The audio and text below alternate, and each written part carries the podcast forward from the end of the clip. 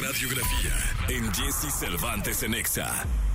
De origen etíope, comenzó su carrera de manera anónima en plataformas digitales y ha sido reconocido como el nuevo rey del pop. Estamos hablando de The Weeknd. Everyone's like, yo, who is this guy? Who's the weekend? How does he look? She told me don't worry about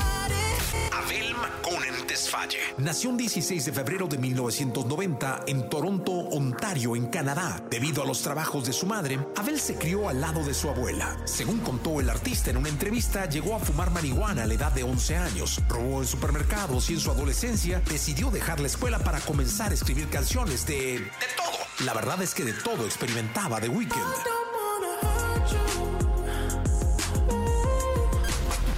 Al lado del productor Jeremy Rose, formarían un proyecto con el cual subirían sus melodías a la plataforma YouTube bajo el nombre de The Weeknd, logrando la atención del público y del cantante Drake, quien las incluyó en su blog.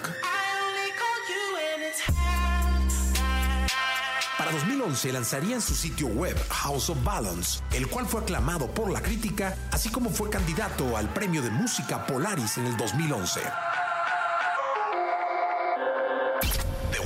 Comenzaría a presentarse ante el público, haría colaboraciones con el rapero Drake y solo mantendría comunicación con los medios a través de Twitter. Los festivales de Coachella, Son Festival de España y Portugal, Wireless de Londres y otros de Europa se rendirían ante el talento de The Weeknd.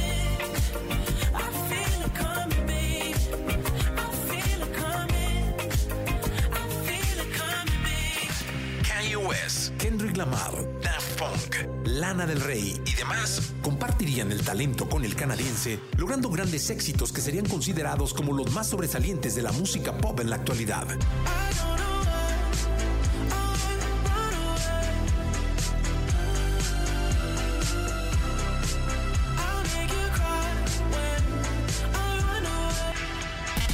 2021, The Weeknd se presentaría en el show del medio tiempo del Super Bowl y para que todo saliera bien, el mismo cantante gastó de su bolsillo 7 millones de dólares. Hey, The Weeknd.